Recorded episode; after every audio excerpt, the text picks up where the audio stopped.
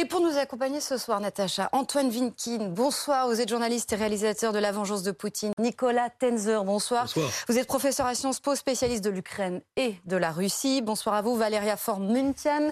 Vous êtes députée La République En Marche de la Loire, présidente du groupe d'amitié France-Ukraine. Et Michel Goya est évidemment avec nous, consultant BFM TV, consultant défense, évidemment. Avant de parler d'Emmanuel Macron, on va parler de Vladimir Poutine et on va essayer de se poser cette question. Quel bilan tirer donc de cette journée de commémoration du 9 mai en Russie, à Moscou, pour la première fois.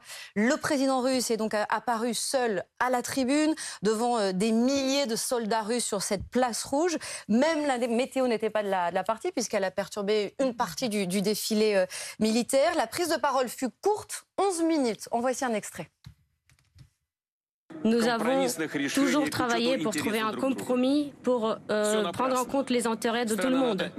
Mais malheureusement, les pays de l'OTAN ne nous, ont pas écoutés. Et cela veut dire que, en fait, ils avaient déjà d'autres projets. Et c'est ce que nous avons vu. Ils ont préparé une nouvelle opération dans le Donbass, une invasion sur nos terres historiques, y compris la Crimée. Ils parlent de leurs armes nucléaires. Le bloc de l'OTAN a commencé à euh, s'apprivoiser les territoires euh, sur, le, sur ses frontières. Et cela est une menace immédiate pour notre pays. Et la Russie a dû repliquer et nous n'avons pas eu le choix parce que c'était la seule solution possible. La seule solution possible pour un pays souverain et indépendant. Antoine Vitkin, on l'a quand même connu euh, beaucoup plus triomphaliste, Vladimir Poutine. Est-ce que vous diriez qu'aujourd'hui, il était surtout nostalgique? C'est vrai, vous avez raison. Euh, euh, certains s'attendaient à ce qu'à l'occasion de cette parade, qui est le 9 mai, a lieu tous les ans, c'est un événement qui a historiquement très fortement connoté, on y reviendra peut-être, mais certains s'attendaient à ce qu'il aille euh, plus loin dans l'escalade et qu'il notamment déclare la guerre à l'Ukraine, parce qu'aussi invraisemblable que ça puisse paraître, alors que l'Ukraine est sous le feu des, bombes et des forces russes, la guerre n'a pas été euh, déclarée, ou bien euh, qu'il annexe tout simplement les territoires. il l'a pas fait, et je dois dire ça, j'y croyais pas beaucoup, parce que déclarer la guerre ou, et donc la mobilisation, ça serait revenu à dire aux Russes mm. que l'opération militaire spéciale, qui n'est donc pas une guerre d'un point de vue juridique au sens russe du terme, ne fonctionnait pas suffisamment bien et que donc il fallait aller plus loin. Donc ça, j'y croyais pas beaucoup. En revanche, c'est vrai que j'attendais euh, un discours beaucoup plus triomphaliste, euh, très loin, évidemment très loin de la réalité, puisque euh, on y reviendra là aussi certainement, mais sur le terrain, euh, la guerre de Vladimir Poutine euh, ne va pas si bien, mhm. très loin de là. Il a subi euh, dans un premier temps un véritable échec militaire dans la première partie de la guerre, et puis maintenant, dans cette guerre de position, les choses ne vont pas si bien. Mais je m'attendais quand même à ce que dans le monde alternatif, que Vladimir Poutine est habitué à, nous présenter et à présenter à son peuple, il crie victoire en expliquant que l'armée russe allait de, de victoire en victoire. Il n'a pas fait ça. Euh, il n'a pas fait ça. Il s'est contenté de, renforcer le complexe de forteresse assiégée de, de son peuple en expliquant, contre toute évidence et en allant dans ce sens-là plus loin, que l'OTAN et l'Union européenne s'apprêtaient à attaquer l'Ukraine, à attaquer la Russie et à attaquer le Donbass et la Crimée. Il n'avait jamais dit ça. Donc sous-entendant que la, la Russie était sous la menace directe de l'Union européenne et de l'OTAN. Donc il a été très défensif très défensif. Il a, il a, il a consolidé cette forteresse assiégée euh, dans laquelle il veut placer son pays pour justifier mm. cette guerre injustifiable et ce bourbier. Et ça a été ça sa ligne, plus que des discours de, de triomphalistes. C'est sans doute lié au fait qu'il est sous pression et qu'il est quand même quoi qu'on en dise, et quels que soient les crimes de son armée euh, euh, en, Ukraine, dos au mur. Valéria Formontian, vous diriez vous aussi que ce discours a servi uniquement finalement à, justifier cette guerre en Ukraine et rien de plus Et comment vous expliquez-vous cette forme de retenue? Alors moi, je l'ai écouté en version originale. Euh, j'ai cette chance-là de pouvoir comprendre aussi les mots. Euh, et effectivement, il y avait une forme de platitude dans les mots utilisés. Il a euh, plutôt un verbe en couleur, Vladimir Poutine, en règle générale. Là, il y avait effectivement beaucoup de retenue. C'était un discours très court. C'était un discours qui n'était ni complexe ni technique.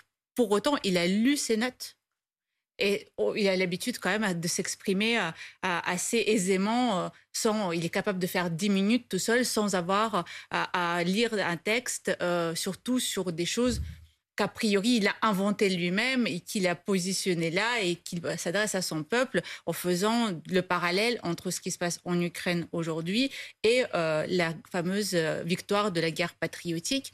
Euh, donc, il y a une forme non seulement de retenue, mais presque de, de tabou qui s'est imposé ou qu'on lui impose.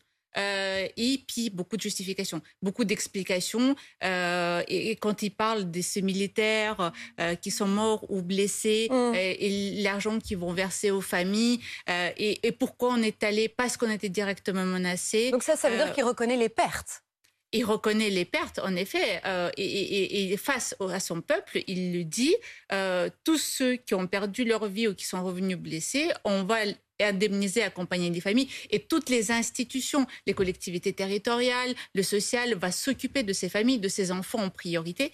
Euh, donc les enfants issus des pères qui sont décédés ou blessés euh, en Ukraine. Et ce parallèle systématique avec le nazisme, mais sans pour autant, enfin, euh, entre le nazisme de 39-45 et le nazisme en Ukraine, sans pour autant insister spécifiquement dessus. Donc c'était assez décousu finalement parce que euh, il a réévoqué une menace que l'Occident euh, représenté. Il a évoqué la justification de pourquoi on est allé en Ukraine parce que les nazis. Il a parlé que du Donbass, il n'a pas parlé de l'Ukraine tout entière, il n'a pas parlé du gouvernement ukrainien qu'il visait.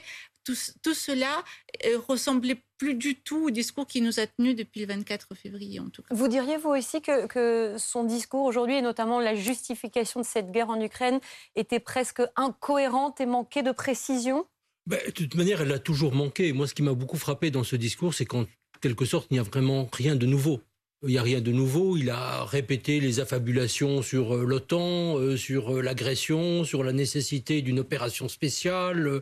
bon, il n'a en fait que, que dit des choses que l'on connaissait depuis très longtemps dans sa rhétorique.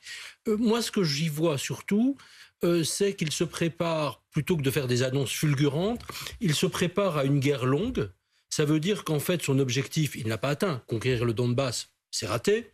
Euh, priver l'Ukraine de sa liberté, c'est raté. Euh, il imaginait euh, qu'il y aurait une sorte de réaction de soutien d'une partie des russophones, mais qui sont d'abord ukrainiens avant d'être russes. C'est raté. Et donc, en fait, il se prépare tout simplement, et c'est ça son objectif véritable aujourd'hui, parce qu'il s'adapte toujours sa stratégie, il a cette capacité de, mouvoir, finalement, de priver l'Ukraine de liberté. Et ce qu'on va, malheureusement, euh, ce à quoi on va assister au cours des prochains mois, des prochaines années, si nous n'intervenons pas de manière beaucoup plus décisive, ça va être tout simplement des centaines, des milliers ou des dizaines de milliers d'Ukrainiens tués en plus, une paralysie du pays sur le plan économique, sur le plan social, et une très grande difficulté pour l'Ukraine de rejoindre l'Union européenne, ce qui est sa vocation et ce qu'elle mérite absolument. Natacha, ne faire aucune annonce majeure, c'est aussi une manière de dire bah, finalement euh, tout se déroule comme prévu. Alors, je pense que c'est aussi en partie ça, en effet, c'est-à-dire, euh, il y a plusieurs choses dans son discours. Il y a évidemment le maintien de cette espèce de récit euh, qui est celui que la propagande russe a construit depuis le début, à savoir c'est parce qu'il y allait y avoir, alors peut-être pas une offensive de l'OTAN, mais une offensive de l'Ukraine pour récupérer le Donbass, que euh, nous sommes intervenus. Ça, c'est, en effet, on connaît ce discours-là, c'est le discours mis en place depuis le début. Il y a la volonté, visiblement, de se présenter comme étant l'agressé et non plus l'agresseur, ce qui est quand même un renversement assez formidable. Voilà, donc il y a cette volonté-là. Et il y a aussi, je pense, euh, l'idée de d'utiliser cette, euh, cette mémoire historique, parce que là, sur le, la mémoire de la Seconde Guerre mondiale, il y a quand même énormément de choses mmh.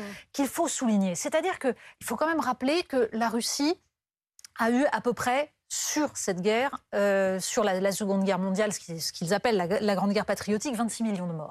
L'Union soviétique, oui. Alors, justement, on va y venir, c'est bien ça. C'est l'Union soviétique.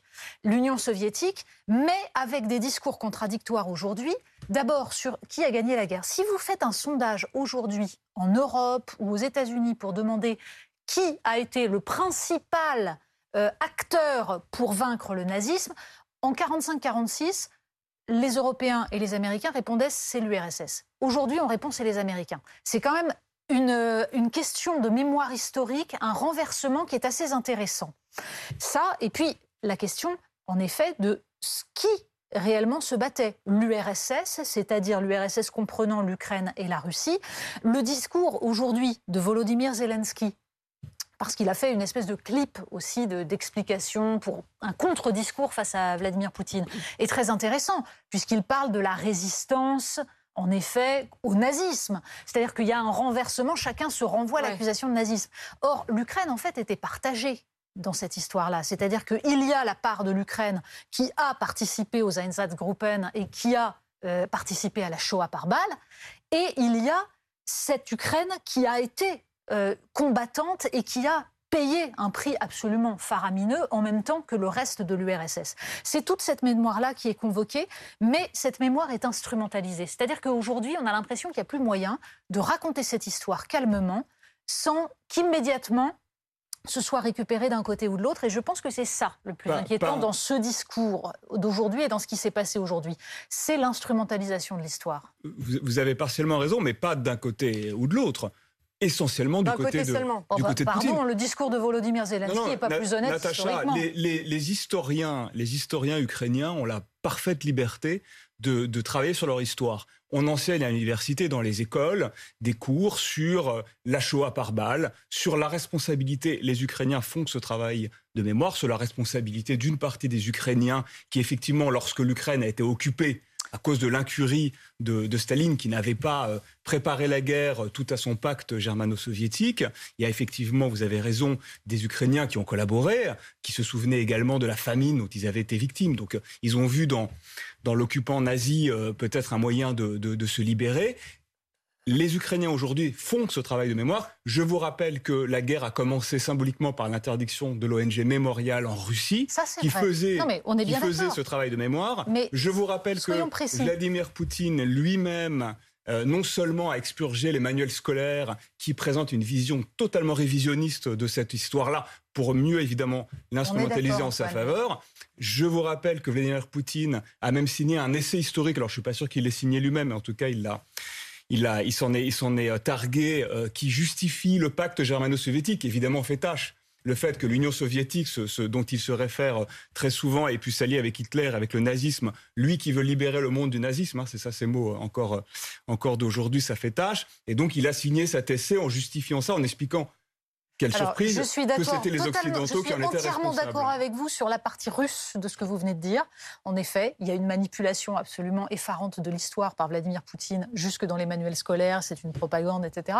Je serais un petit peu moins optimiste sur euh, la capacité à regarder l'histoire en face euh, c'est la réalité. non, non, c'est pas tout à fait la réalité. D'autres vous en parlerez mieux, mieux Dans les universités, ça s'enseigne. Il serait temps de pouvoir regarder les choses Juste, voilà, de puisque vous, puisque vous en parlez, Natacha, aujourd'hui, certains observateurs disaient que le président Zelensky en avait, fait, en avait fait presque un peu trop en termes de communication. Vous êtes d'accord avec ça? En tout cas, c'est de la communication pure, c'est-à-dire avec un, une Hyper espèce réalisé, de scénarisé, qui euh, est assez euh, surprenant parce que ça devient une espèce de produit d'appel et je trouve que c'est un petit peu problématique dans une guerre comme celle-là. Il a eu un rôle absolument fondamental, il a en effet réveillé son peuple, euh, il a il a un rôle essentiel dans la constitution de l'union nationale, de l'unité nationale et de la, conscience nationale ukrainienne, extrêmement importante, puisque c'est une conscience nationale qui s'est approfondie et l'ultime étape, c'est euh, finalement celle que nous vivons aujourd'hui et qui est très forte. Et en effet, comme vous le disiez, ça, ça explique que euh, les Russes n'aient pas été applaudis par les populations, même russophones, de l'Ukraine. En revanche, être à ce point-là dans la mise en scène euh, pose un problème, me semble-t-il. Juste un dernier mot, colonel Goya. Hein, je voudrais qu'on termine le tour de table. Colonel Goya, je vous ai vu prendre des notes lorsque Natacha s'exprimait. Vous, qu'est-ce qui, été flagrant pour vous aujourd'hui euh, au cours de ce défilé euh, militaire en, Russie que vous avez commenté tout au long de la journée Oui, alors, alors d'abord dans le discours, il faut rappeler que et le rappel historique, euh, Vladimir Poutine parle de bataille en Ukraine.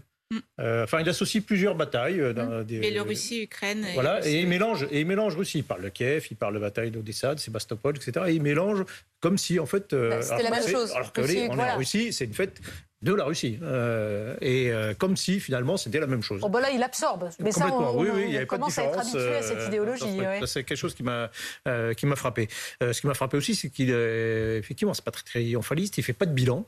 moi, je m'attendais à ce qu'ils disent voilà ce que nous avons fait, voilà ce qui est justifié tel effort, voilà ce qui, ce qui justifie nos, toutes nos pertes, tout l'effort qui, qui, a été fait. Il n'y a pas de bilan. Il dit pas voilà nous avons détruit l'armée ukrainienne, nous avons euh, conquis ceci, cela, enfin bon, rien, ça, m'a un peu surpris. Après, dans, le, dans la, parade, enfin la, cérémonie elle-même, euh, ce qu'il faut noter, c'est un, c'est l'absence du général Gerasimov, euh, le chef d'état-major des armées, c'est quand même le patron de tous les militaires. Hein, dans 14 juillet en France, ça commence par une mm. cérémonie avec le chef d'état-major des armées et le président. alors c'est un autre contexte où le, le 14 juillet en France, c'est une cérémonie de soumission du militaire aux politiques. On n'est pas du tout dans le même contexte. Pas vraiment. Euh, et euh, donc, absence du général Gerasimov, ce qui est quand même, en soi, constitue quand même un événement. et qui alimente évidemment la rumeur sur laquelle il aurait été euh, blessé en opération. Et puis ensuite, bah, finalement, ce, défilé, il est, pas, il est plus modeste encore que celui de l'an dernier. Il n'y a pas de défilé aérien, ce qui enfin, oui, la météo a bon dos. Hein, oui, voilà. Donc, euh, ce qui implique qu'il y a eu quand même un problème quelque part, même si quelques nuages empêchent euh, les forces aériennes de voler, c'est quand même aussi un, problème en soi. Et, donc, oui, on n'est on n'est pas du tout dans. alors, je ne croyais pas non plus à l'idée d'une escalade, mais, mais on n'est pas du tout dans un défilé vraiment, véritablement triomphaliste. On notera aussi l'isolement, j'ai terminé là-dessus, diplomatique. Seul à la tribune, sans aucun dirigeant étranger étrangers, même pas parmi ceux qui ont l'ont soutenu éventuellement aux Nations Unies. Comment cette journée a-t-elle été suivie et perçue par les Russes et notamment ceux qui ont euh, assisté à ce défilé? On va retrouver euh, Cédric Fesch qui est euh, notre envoyé spécial sur place à Moscou il y a un public qui pourrait être le public qui vient assister au défilé du 14 juillet en France, c'est-à-dire pas particulièrement euh, pro-armée, mais qui vient honorer les soldats de la Seconde Guerre mondiale, qui vient en famille d'ailleurs, avec des enfants pour leur montrer euh, les chars, les soldats, parce que c'est un spectacle aussi. Et puis il y a un public euh, pro-Poutine, parfois nationaliste, et qui soutient les opérations en Ukraine. On les reconnaît aux aides qu'ils ont sur, sur eux. Vous savez, le Z, c'est le nom de ces troupes qui interviennent en Ukraine en ce moment. Et on m'a expliqué qu'en fait, il y a deux grands courants de pensée en Russie en ce moment. Il y a un courant de pensée qui est né après la Seconde Guerre mondiale et avant que Vladimir Poutine n'arrive au pouvoir et qui est plus jamais ça, c'est-à-dire la paix à tout prix. Et puis un autre courant de pensée né avec l'arrivée de Vladimir Poutine et qui est on peut recommencer. Sous-entendu, la Russie reste forte et attaquera si euh, elle est euh, menacée. Et depuis euh, l'arrivée de Vladimir Poutine au pouvoir, il y a eu la Géorgie, il y a eu la Crimée et il y a l'Ukraine. Et Vladimir Poutine s'est adressé à ces deux parties du peuple russe ce matin sur la place rouge, puisqu'il a dit qu'il fallait absolument éviter un troisième conflit global, mais que c'est l'OTAN qui n'écoutait pas la Russie. Et en même temps, évidemment, il s'est adressé à ses partisans et il a défendu l'opération en Ukraine.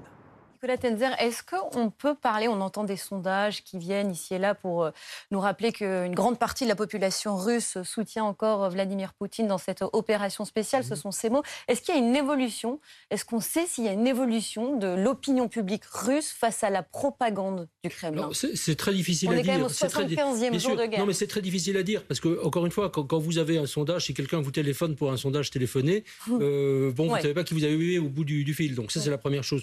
Deuxièmement, euh, vous avez des strates très différentes au sein de la société russe, je dirais, entre des gens qui sont majoritairement quand même passifs, des gens qui sont en revanche extrêmement préoccupés, finalement conscientisés, comme on disait, euh, et qui sont une minorité, et puis des gens qui sont abreuvés de propagande. C'est-à-dire que si vous regardez les chaînes de télévision russes, et la majorité des personnes voient ces chaînes de télévision russes, vous avez un matraquage total euh, sur euh, non seulement les nazis ukrainiens ou les nazis américains ou euh, la faute et l'agression de l'OTAN. Et, donc c'est très difficile. Enfin, quatrième élément, vous êtes aussi dans une société vraiment totalitaire de plus en plus totalitaire, c'est-à-dire où les personnes sont privées de toute liberté, de toute communication, où chacun se méfie de plus en plus de l'autre, du voisin, de l'ami, parfois même des parents et des enfants. Et ça, c'est l'évolution de cette société. Donc c'est très difficile à ce moment-là de savoir comment les gens peuvent forger eux-mêmes une opinion. Ceux qui peuvent le faire, ce sont ceux qui ont accès et qui veulent avoir accès euh, à euh, des sources d'informations étrangères. Ceux-là sont au courant savent qu'il y a une guerre et pas une opération spéciale, savent que c'est la Russie qui commet des crimes de guerre et des crimes contre l'humanité, que l'Ukraine n'a rien fait, que l'OTAN n'est pour rien évidemment dans cette guerre, qu'il n'y a pas eu d'humiliation, que tout, tout ceci, ce sont des discours de pure propagande. Mais encore une fois, c'est une minorité. Et je pense que le vrai sujet pour l'avenir, je terminerai là-dessus, c'est effectivement à un certain moment, il faudra que les citoyens russes regardent la réalité en face. Mmh. La réalité en face du stalinisme, de la mauvaise conduite de la guerre déjà en 41-45, du pacte Molotov-Ribbentrop et des crimes évidemment de Poutine. Et je pense que c'est à ce moment-là que la Russie sera libre et qu'il y aura, pour terminer la réponse à votre question, qu'il y aura véritablement une opinion publique en Russie. D'une certaine manière, il n'y a pas d'opinion publique en Russie. Et ce temps-là semble très lointain pour l'instant. Bah, c'est-à-dire que pour conclure, il y avait, il y avait une presse d'opposition euh, à Poutine jusqu'au déclenchement de cette opération, de cette guerre, où là, la plupart des journaux d'opposition ont eux-mêmes renoncé à paraître, se sont en fait, hélas, ont été obligés de se saborder parce qu'ils n'avaient pas la possibilité de faire leur travail.